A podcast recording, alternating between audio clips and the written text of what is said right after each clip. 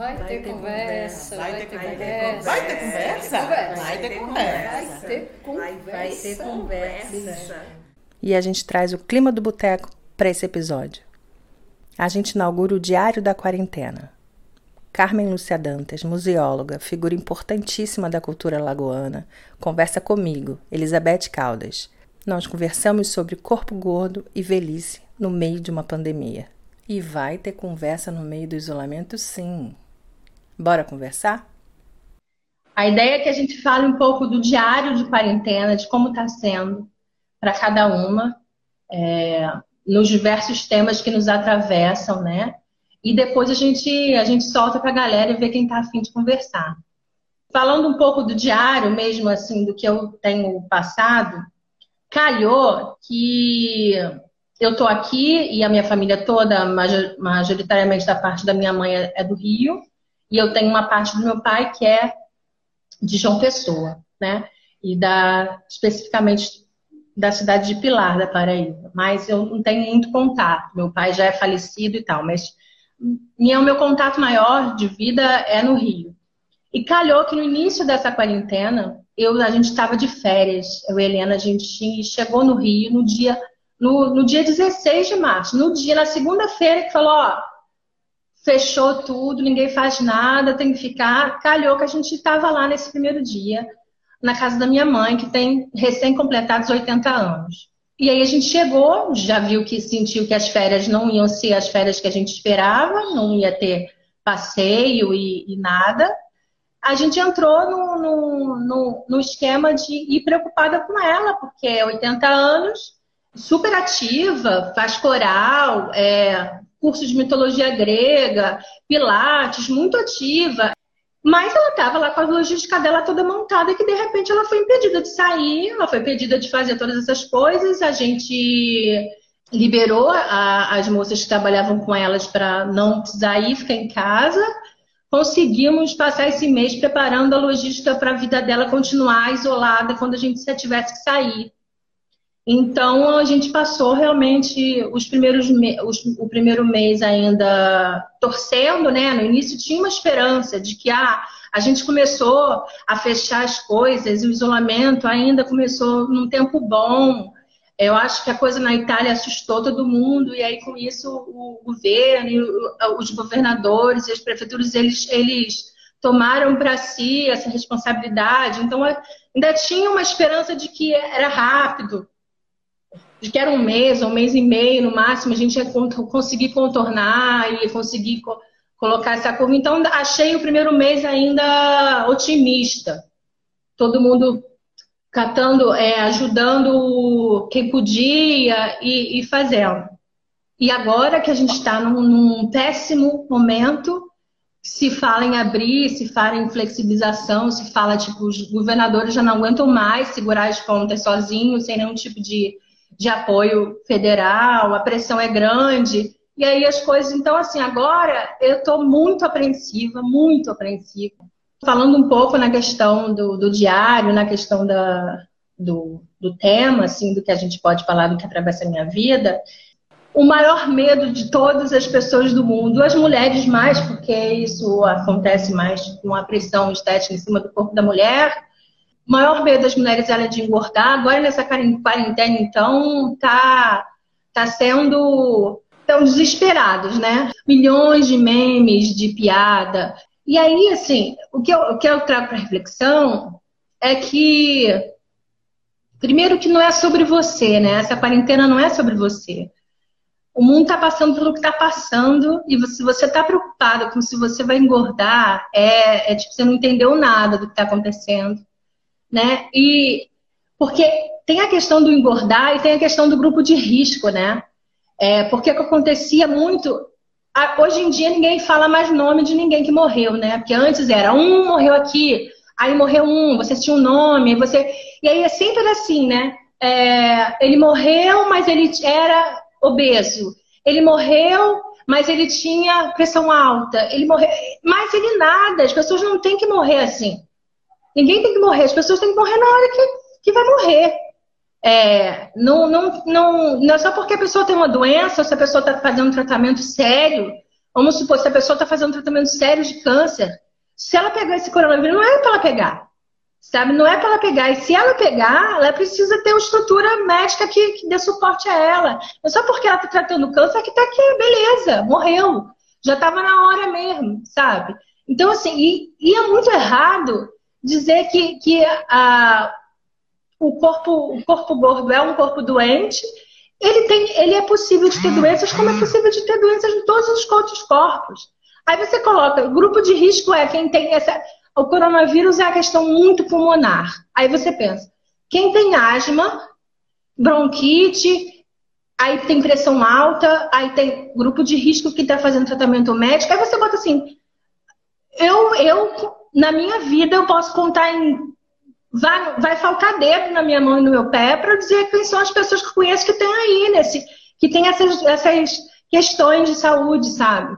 É muito agressivo, é muito violento, mais uma vez, do corpo gordo ser exposto assim e de que você já está num momento difícil, já está numa ansiedade, sabe? As pessoas estão sem saber o que, tão, o que vai acontecer e você ainda escuta isso, qualquer conversa, ah, não sei o que, não sei o que, ai, comi muito, aí caí na boca, não sei o que, depois eu resolvo.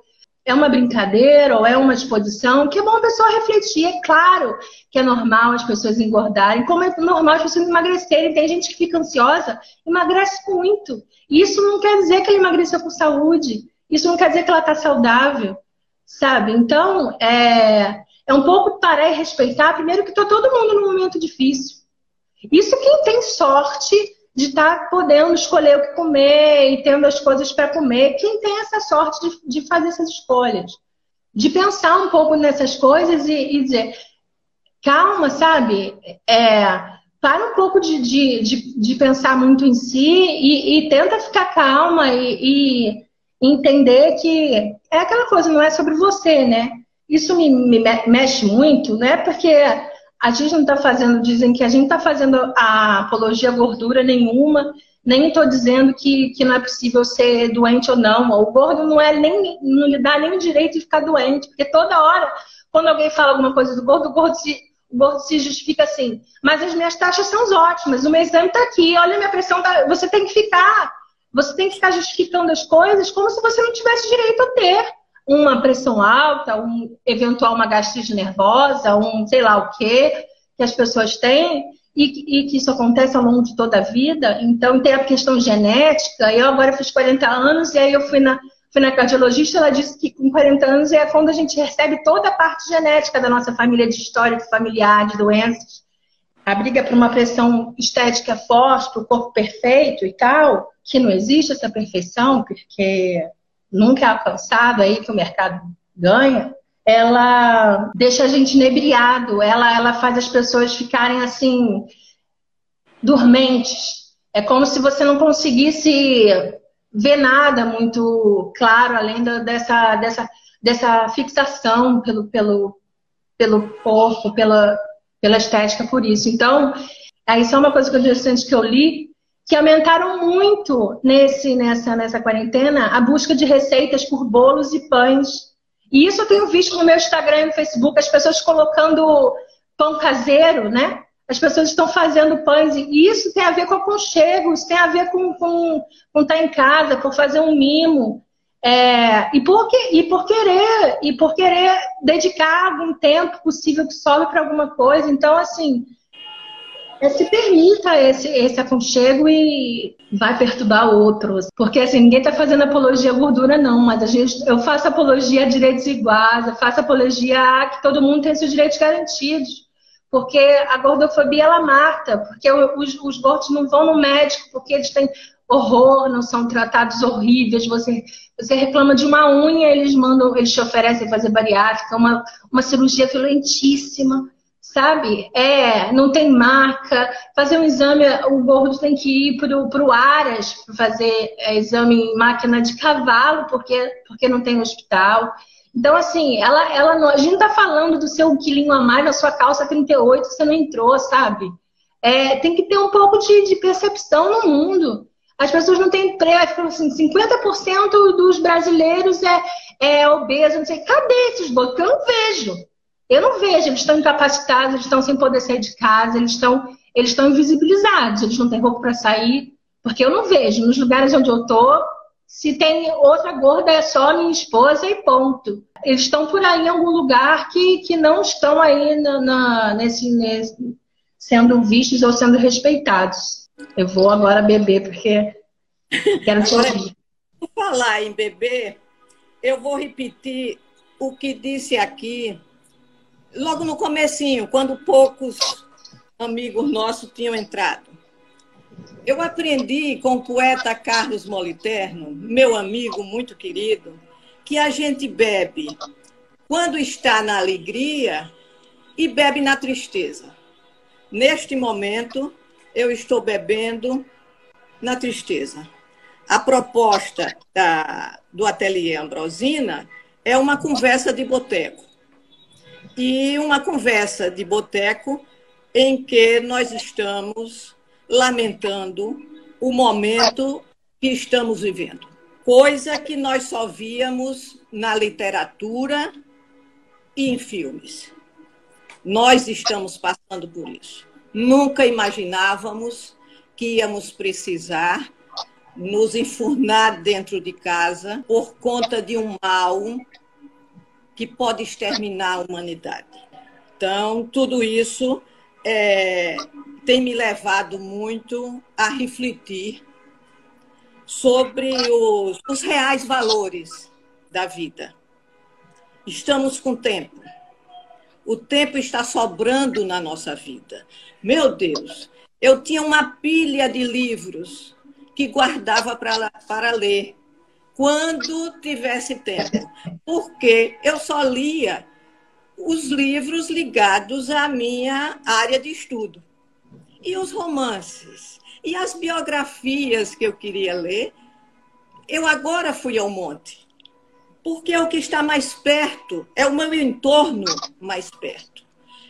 É a literatura, é a música, e como a arte está presente nas nossas vidas neste momento.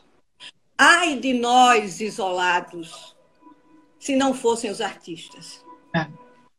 Ai de nós. É, já disse alguém que eu não sei quem, que só o amor e a arte redimem o homem. E é verdade. Nós estamos tendo essa, essa experiência agora. E estamos tendo a oportunidade de puxar o fio do novelo da nossa história.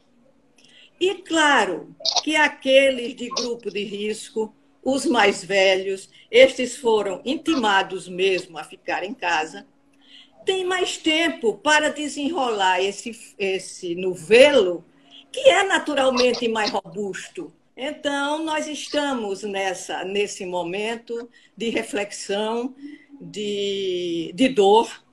Tenho muitas perdas, isso é muito triste. E vendo que o Covid ele chegou para institucionalizar o descarte da velhice. Isso é muito triste. Já existia de forma velada, mas agora está visível. Agora é, é política de governo. O descarte. Que coisa triste. E eu me sinto até culpada por poder ficar trancada. Quantos não podem estar? E eu não digo só velhos como eu. Quantos jovens você que não podem se dar ao luxo? Para o brasileiro é um luxo ficar uhum. trancado. Então, isso tem é, me chocado muito. E, e esse descarte naturalizado pelo, pelo vírus tem sido um, um abalo muito grande para mim. Afeta o meu, a minha cabeça, afeta a minha saúde mental, porque eu posso. E, e aí isso nos leva a outras reflexões. Isso nos leva a ver que numa sociedade capitalista como a que nós vivemos, o velho, ele sobre ele luta para sobreviver. é uma luta pela sobrevivência. É preciso dizer: eu existo. Eu existo. Isso é muito triste. Eu posso ser ativo nessa sociedade. Eu posso carregar bandeira por um Brasil mais justo, pelos meus ideais. É? O velho pode participar de tudo isso. A gente está nesse, nesse momento de reflexão. Um dia desse eu estava vendo um, uma entrevista com Gilberto Gil, que ele disse, eu até anotei aqui, que nós precisamos viver na conformidade da nossa idade. Uhum. É, o, o, Gil, quando ele fala, ele fala com uma sabedoria, com um equilíbrio, então, na conformidade da nossa idade. Isso não quer dizer que não vivamos tudo que está ao nosso alcance. Uhum. Tudo aquilo que as jovens da sua idade podem fazer, eu quase que também posso. Vejo as luas a lua cheia em um bom momento com amigos, então, esse equilíbrio, essa conformidade conforme a idade, é uma sabedoria que o Gil no, nos diz.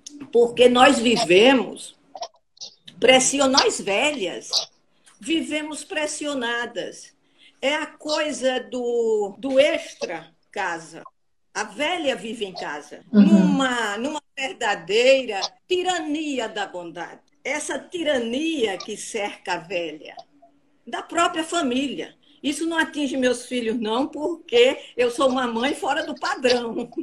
Mas, em regra, as mães da minha idade passam por isso. Os filhos acham, os netos, que a mãe está muito feliz dentro de casa. Uhum. Mas esta mulher de 70 anos, de 74 anos, como eu, esta mulher tem sua vida. Esta mulher foi criança como os netos. Esta mulher tem atrás de si uma história. Uma história que as famílias nem sempre respeitam. Existe um filme, Aquários, começa com o aniversário da tiazinha. Uma senhora, mais ou menos da minha idade, quem faz o papel é Sônia Braga, e a família chega todo mundo eufórico, com o bolo, as bolinhas, tudo bem convencional. E os homens começam a conversar de um lado, as mulheres do outro, e ela, quase ninguém ouve, ninguém está interessado no que a velha tem a dizer.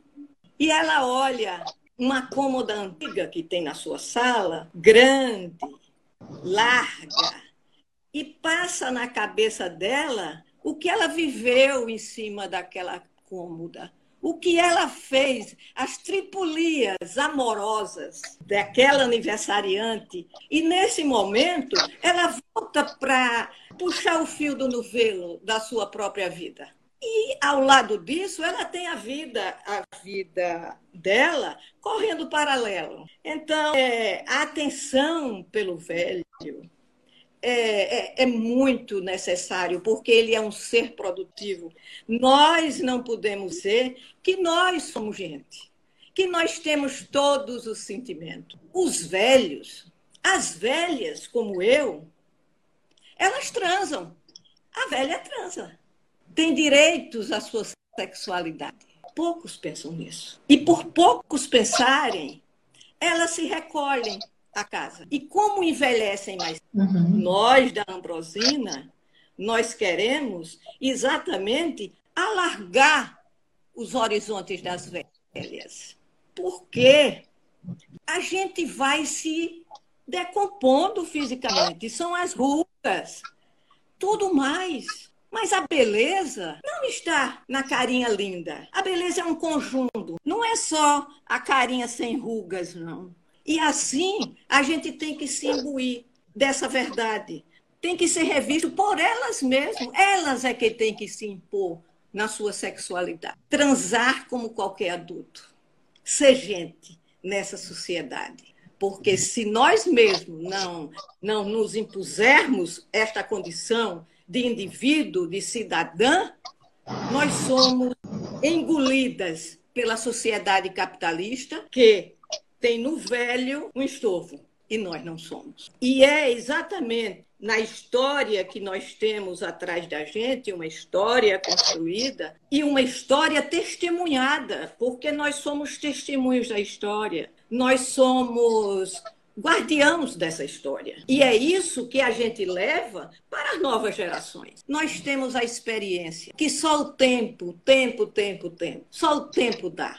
O acúmulo de vivências que leva à experiência.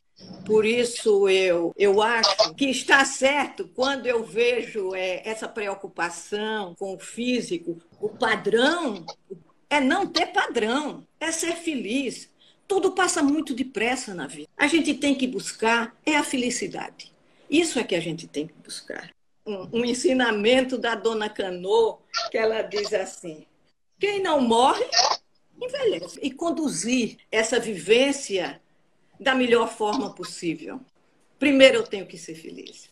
Uma coisa que eu também eu queria completar é o seguinte, que nós, mães, avós, precisamos ter muito cuidado com a sacralização das mães. Nós somos gente. Nós agimos com erros, com acertos, e é exatamente na nossa convivência com os filhos, à medida que eles vão crescendo, que nós vamos nos aperfeiçoando nas relações familiares porque nada de sermos a rainha do lar. É um peso muito grande que jogam nas nossas costas. Um dia você para de ser a filha da sua mãe e passa a ser a mãe dela. Não, eu não vou ser nunca a mãe da minha mãe, ela não é minha filha. Ela é minha mãe, vai continuar sendo minha mãe. É, é claro que as relações um pouco mudam. No, eu não sou também mais um bebê que precisa, ela precisa trocar minha fralda. Uma, uma hora uma tá melhor, a outra não tá, conversa, uma hora uma precisa de apoio, a outra que precisa. É assim que vai, sabe? eu odeio esse, esse termo inversão de papéis, eu acho absurdo. A coisa que, que trata também idoso em hospital, meus avós, às vezes que eu precisei, quando eles estavam vivos e eu acompanhei alguma coisa em hospital, é tratar com vozinha, para falar igual que tá falando com a criança. É, o zelo da mãe pelos filhos, o zelo dos filhos pela mãe. Isso é que estreita o laço familiar. E o respeito pelo ser humano, que é a mãe, pelo ser humano, que são os filhos. Esta, eu acho que né, pautado nesse, nesse princípio está o equilíbrio familiar. Esse, esse isolamento, que claro que tem uma preocupação, com, com a, como todo mundo tem que ficar isolado, como as pessoas têm, algumas pessoas têm sim problemas de saúde mais, mais sérios, outras não, independentes de, de coisa, mas essa coisa do, né, os protocolos de quem é que vai receber respirador, quem não vai, isso é muito cruel. Isso é muito cruel, isso acontece com todo mundo, não só com velho. Um bom corpo bom também. Um monte dos meus pavores, eu já tive pesadelo de que precisei ir para o hospital e, e, e tenho certeza de que o meu corpo vai ser o último a ser escolhido, vai ser salvo. Sabe? Da, da onde, sabe? Isso, é, isso é, é uma crueldade sem tamanho, sabe? Todo mundo vai pegar, uma hora vai chegar. Sim, muita gente vai pegar. O problema não é as pessoas pegarem, as pessoas têm que entender. O problema é que algumas pessoas vão precisar de um atendimento médico e não vão conseguir ter porque vai estar lotado vão morrer pessoas que não deveriam estar morrendo, porque não estão garantindo o direito ao atendimento médico. Eu gostei do que você, você falou sobre o corpo, que há um, uma escravidão ao padrão de, de estética que se impõe hoje. Isso é muito triste. E fica todo mundo igual.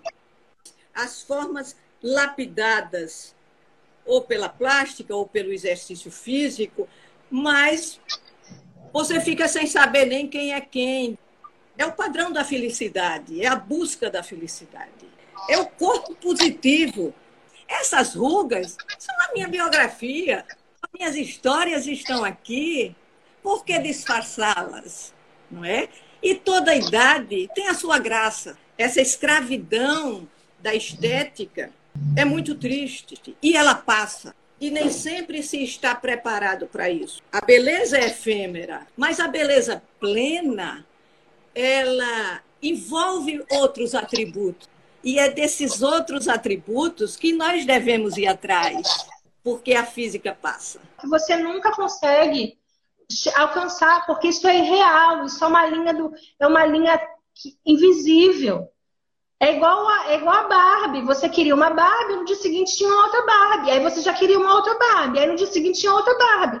Não, não existe satisfação com, com o capitalismo, não existe com o consumo, não existe uma plenitude de, de ah, agora está satisfeita. Não está satisfeita. E isso é muito violento com as crianças, isso é muito violento escutar frases desde muito criança de que se você engordar você não vai conseguir nada, que você é uma derrotada, porque o corpo gordo ele é o, o, o que não conseguiu, o que Aí eu fico lembrando, eu aos 11 anos, eu era aquela criança magra, magra, aquela que minha avó chorava, porque eu estava me dando, dando comida. Eu fazia balé clássico, eu dancei no teatro municipal, eu, eu, fui, eu sempre fui muito do esporte, da dança, da atividade física.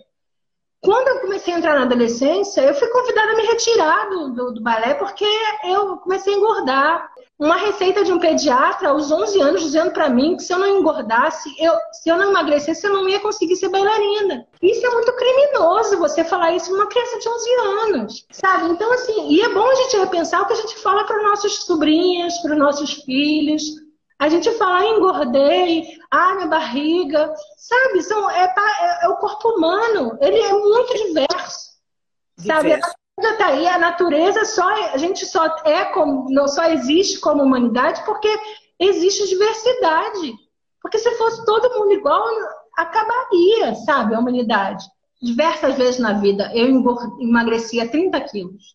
A esses momentos, eles eram de tanto sucesso para a sociedade que era assustador. Eu não sabia lidar com os elogios.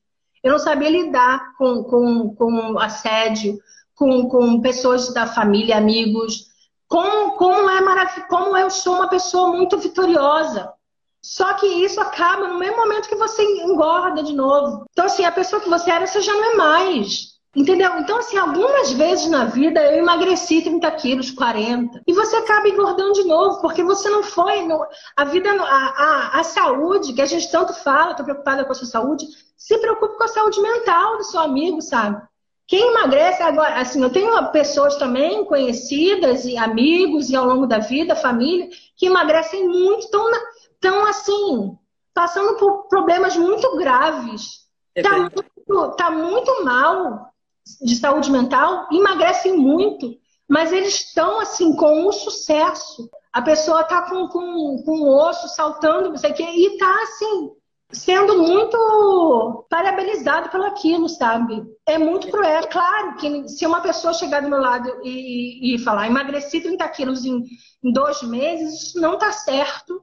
Como também engordar 2 quilos em, em 30 quilos em dois meses também não está. Alguma coisa está errada toda essa cobrança no corpo feminino, ela vem de um padrão imposto por uma sociedade patriarcal, pelos homens de uma sociedade patriarcal. Corpo escultural para satisfazer ao olhar, ao desejo masculino. Uma posição da mulher que cede. Ela tem que ser feliz, ela tem que ter os atributos da felicidade sobre ela e, e não se deixar levar por esse julgo masculino. E a Atis também pede para falar mais sobre os idosos trancados em casa contra a sua vontade. Você crie motivação para os seus pais ficarem em casa. Dê livros, é, leve, leve dependendo do, do que eles gostam de fazer, leve ingredientes para eles irem para a cozinha, fazer experiências culinárias, crie motivações para eles ficarem dentro de casa. E peça a eles para se conscientizarem, para ouvirem as notícias, ouvirem os, os números de óbitos que nós temos crescendo a cada dia, porque depois que você se conscientiza, você podendo ficar em casa, você se acha um privilegiado. E veja se você consegue que seus pais se sintam estes privilegiados de poderem ficar em casa. Eu sinto falta do abraço dos amigos. Mas em casa eu tenho tido motivações. Tem, tem o uísque, tem a comida, tem, tem os livros, tem a arte sobretudo a arte. Leve a música, filmes para os seus pais, filmes alegres. Eu só assisto Água com Açúcar, porque de amargo basta o momento que nós estamos vivendo. É muito cruel com as pessoas que não podem estar em casa quieto. Exatamente. Que não tem um quintal, não, as pessoas que não têm um quintal, um jardim, uma coisa para pegar um sol, para fazer. Eu acho que é, que é um pouco tipo.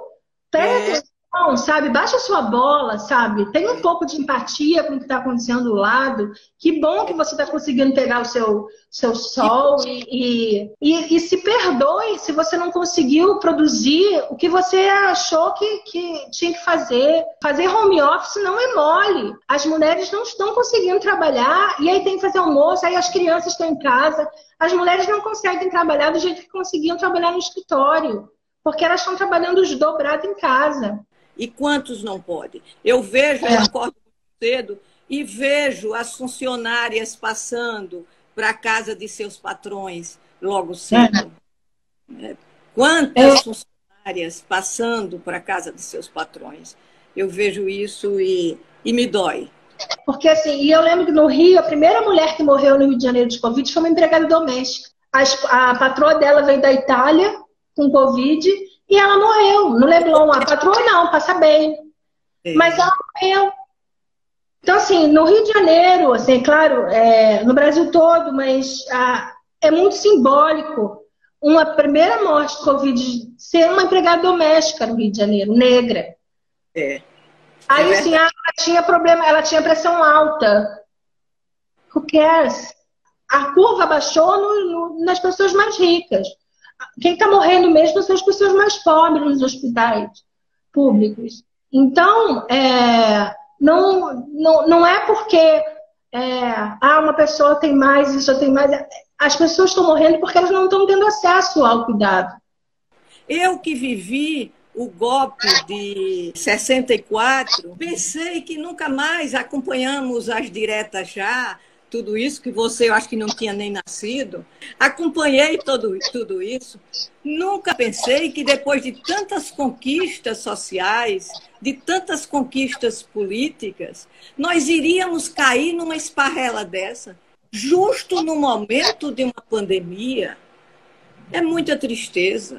Não basta uma pandemia ter acontecido, ela aconteceu nesse momento do nosso país, né? Ele aconteceu nesse governo, nesse projeto de governo. Nesse desprojeto, nessa anulação de projetos, não é? Mas haveremos de sair desse. Acredito muito nas mulheres, sobretudo nas mulheres negras, que eu acho que elas estão muito organizadas. Elas têm é, levantado uma bandeira de resistência que, eu me, que me emociona muito. É. Até porque sou casada com uma negra e procuro acompanhá-la nisso. Sou solidária. Não tenho lugar de fala, mas sou solidária a esse movimento das mulheres negras em busca de um Brasil melhor, de conquista. E elas estão e elas estão conseguindo através do conhecimento, da conquista do conhecimento. Qual o primeiro lugar que você gostaria de ir quando passar? O primeiro lugar? Ah, a Ilha do Ferro, em Pão de Açúcar. Em contato com o Rio São Francisco, o rio da minha origem, o rio da minha Penedo. Eu quero ir para a Ilha do Ferro. É um paraíso de vegetação, de água, de pessoas, de amores. É linda a Ilha do Ferro.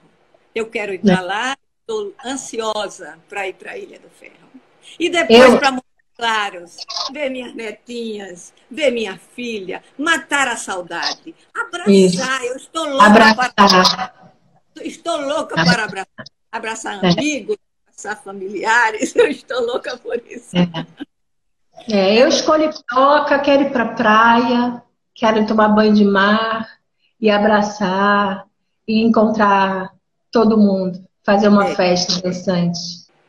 Então, acho que a gente vai encerrar. Saudade grande, foi bom tomar esse, tomar esse bebedinha com você, com vocês.